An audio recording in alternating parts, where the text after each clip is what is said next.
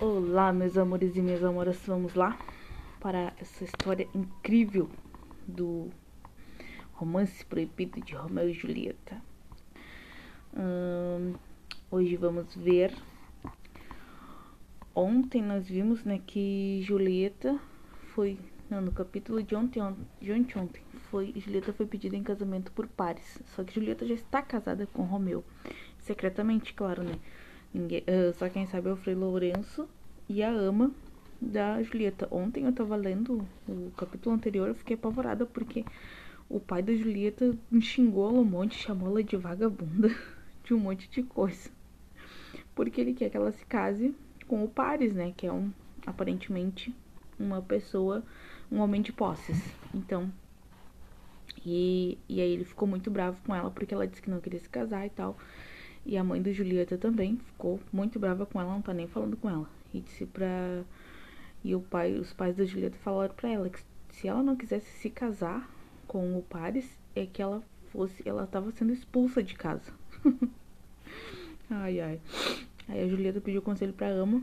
A Ama disse que ela tinha que Deixa eu ver o que ela disse. Uh, mesmo que não fosse teu primeiro casamento, está liquidado ou é como se estivesse, pois tu vives aqui e não tens serventia para ele. Ah, a Ama provavelmente deve ter dito para ela se casar com o Paris também. E a Julieta ficou muito brava e disse assim: Velha desgraçada, ah que demônio mais perigoso. Terá sido mais pecaminoso ela desejar que eu cometa perjúrio e insultar meu esposo com a mesma língua que o elogiou acima de todos tantas e tantas vezes. Então, aí a Julieta falou foi se aconselhar com o Frei Lourenço. Aí vamos ver o que, que vai acontecer. Frei Lourenço. Na quinta-feira, senhor, é muito em cima da hora. Ah, não, aqui tá Pares conversando com o Frei Lourenço. No mínimo é que o pai da Julieta já acertou o casamento para quinta-feira. Então Pares está conversando aqui com ele. Vamos ver. Meu pai Capuleto, assim. Meu pai Capuleto assim o quer e eu não me queixo. Não tenho por que cortar-lhe a pressa. Frei Lourenço. O senhor está me dizendo que não sabe qual a resposta da senhorita? Essa é uma conduta irregular e não me agrada. Pares. Ela chora sem parar a morte de Teobaldo, e sendo assim, tenho-lhe falado pouco de amor.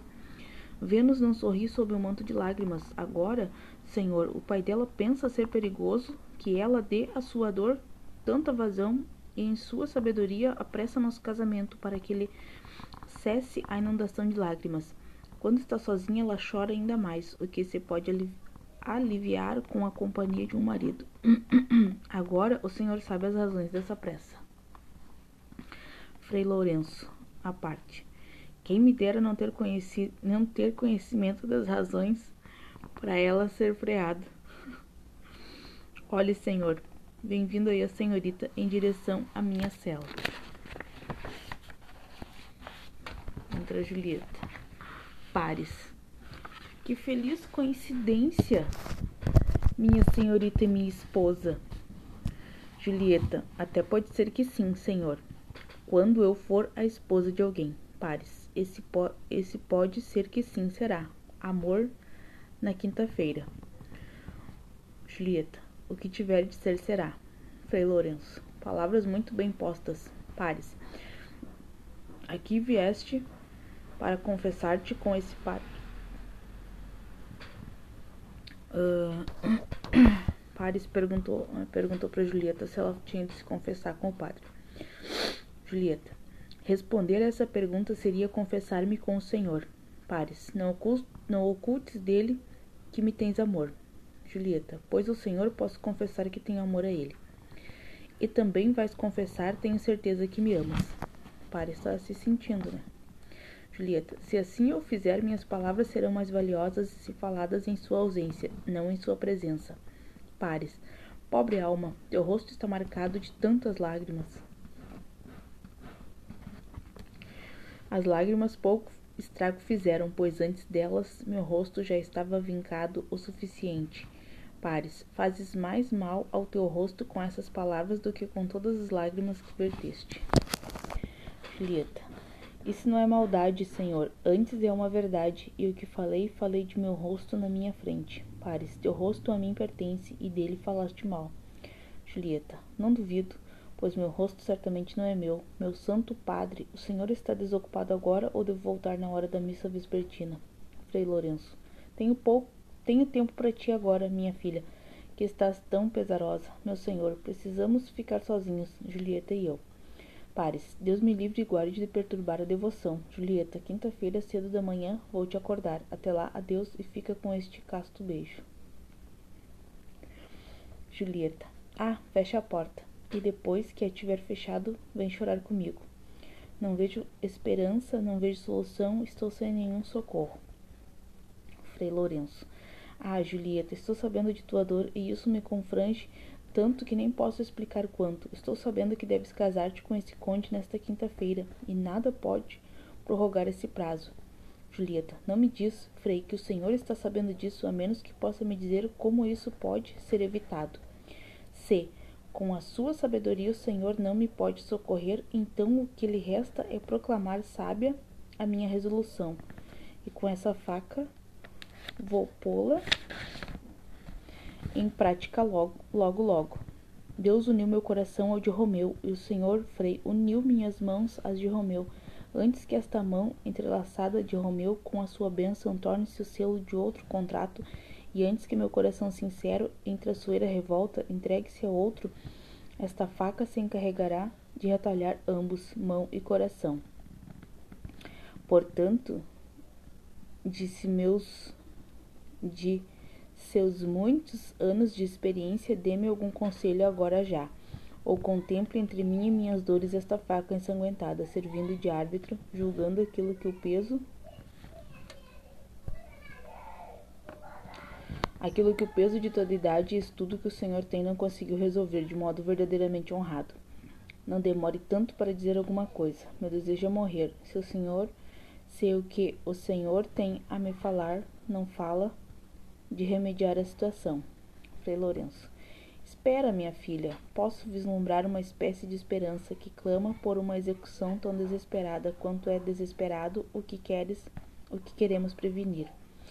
C para não te casares com o conde Pares, tens força de vontade suficiente para te matares, então é possível que executes um ato que simula a morte.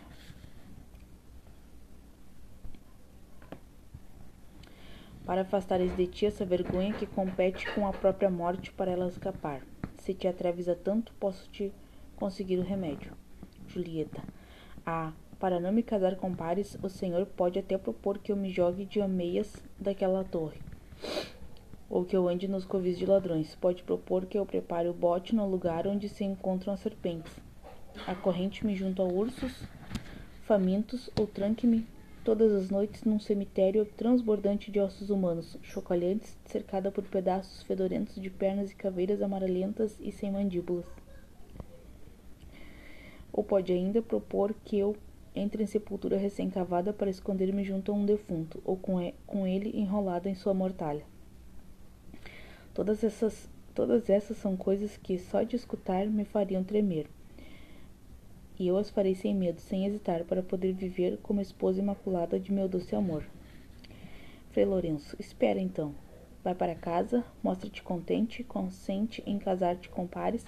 Amanhã é quarta-feira, pois na quarta à noite certifica-te de que dormirás sozinha, sem que a tua ama durma contigo em teus aposentos. Toma esta garrafinha e quando estiveres em tua cama, bebe este líquido destilado, bebe-o todo. Logo em seguida, em todas as tuas veias correrá um humor frio, entorpecedor. O pulso não conseguirá deter seu progresso natural e será por ele suspenso. Nenhum calor, nenhuma respiração atestará que vives. O rosado de teus lábios e de tuas faces desaparecerá, transformando em palidez acinzentada. Tuas pálpebras se fecharão como a morte fecha o dia da vida. Cada parte de teu corpo privada de seu controle e flexibilidade deverá parecer com a morte, dura e rígida e fria. E essa semelhança emprestada ao rigor da morte se manterá por quarenta e duas horas em ti, então despertarás como de um sono agradável. Agora, quando o noivo pares chegar de manhã para levantar-te da tua cama, lá estarás morta. Então, como é costume em nosso país, em teu melhor vestido, um caixão aberto, serás carregado até a mesma antiga catacumba onde jazem todos os Capuleto. Nesse meio tempo e antes de acordares, Romeu, através de minhas cartas, ficará conhecedor de nosso intento e voltará a Verona. E ele e eu observaremos teu despertar, e nessa mesma noite Romeu te levará daqui para Mantua, e isso te libertará dessa vergonha que ora sofres, sem nenhum capricho de criança volúvel. Sem nenhum temor feminino conseguirem abater tua coragem na hora de executar o plano. Julieta. Ah, dê-me essa garrafinha. E não me fale de temores. Frei Lourenço, é tua. Agora vai, ser forte e bem-sucedido em tua decisão. Mando o mais rápido possível um frei a Mantua com minhas cartas para teu esposo. Que o amor me dê força e a força me dará recursos. Adeus, meu querido padre. Uau! que loucura! Então eles vão executar o plano da Julieta beber uma espécie de veneno ali que vai fazer como se ela tivesse morta durante dois dias, que vai dar tempo da família toda acreditar que ela morreu, do Paris também, e depois ela vai fugir com o Romeu. Então, isso nós vamos ver nos próximos capítulos como é que vai se dar. Ó, cena 2, salão da casa do Capuleto. Entra um Capuleto, Leite Capuleto, ama e criados. Capuleto convida pessoas, apenas as pessoas que constam desta lista. Aqui eles estão com os preparativos do casamento. Amanhã nós voltamos com mais um capítulo, gente.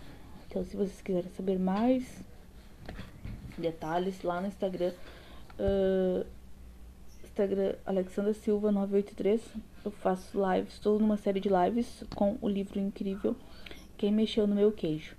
Tá? A gente tem bastante dicas sobre vendas também, quem gosta disso, quem, né? Tem bastante coisa do Maranatas Lanches também e tem a minha vida diária, tá? Pra você que gosta de ouvir, gosta de acompanhar. Então, beijo no seu coração, forte abraço, semente a todos nós. Gratidão.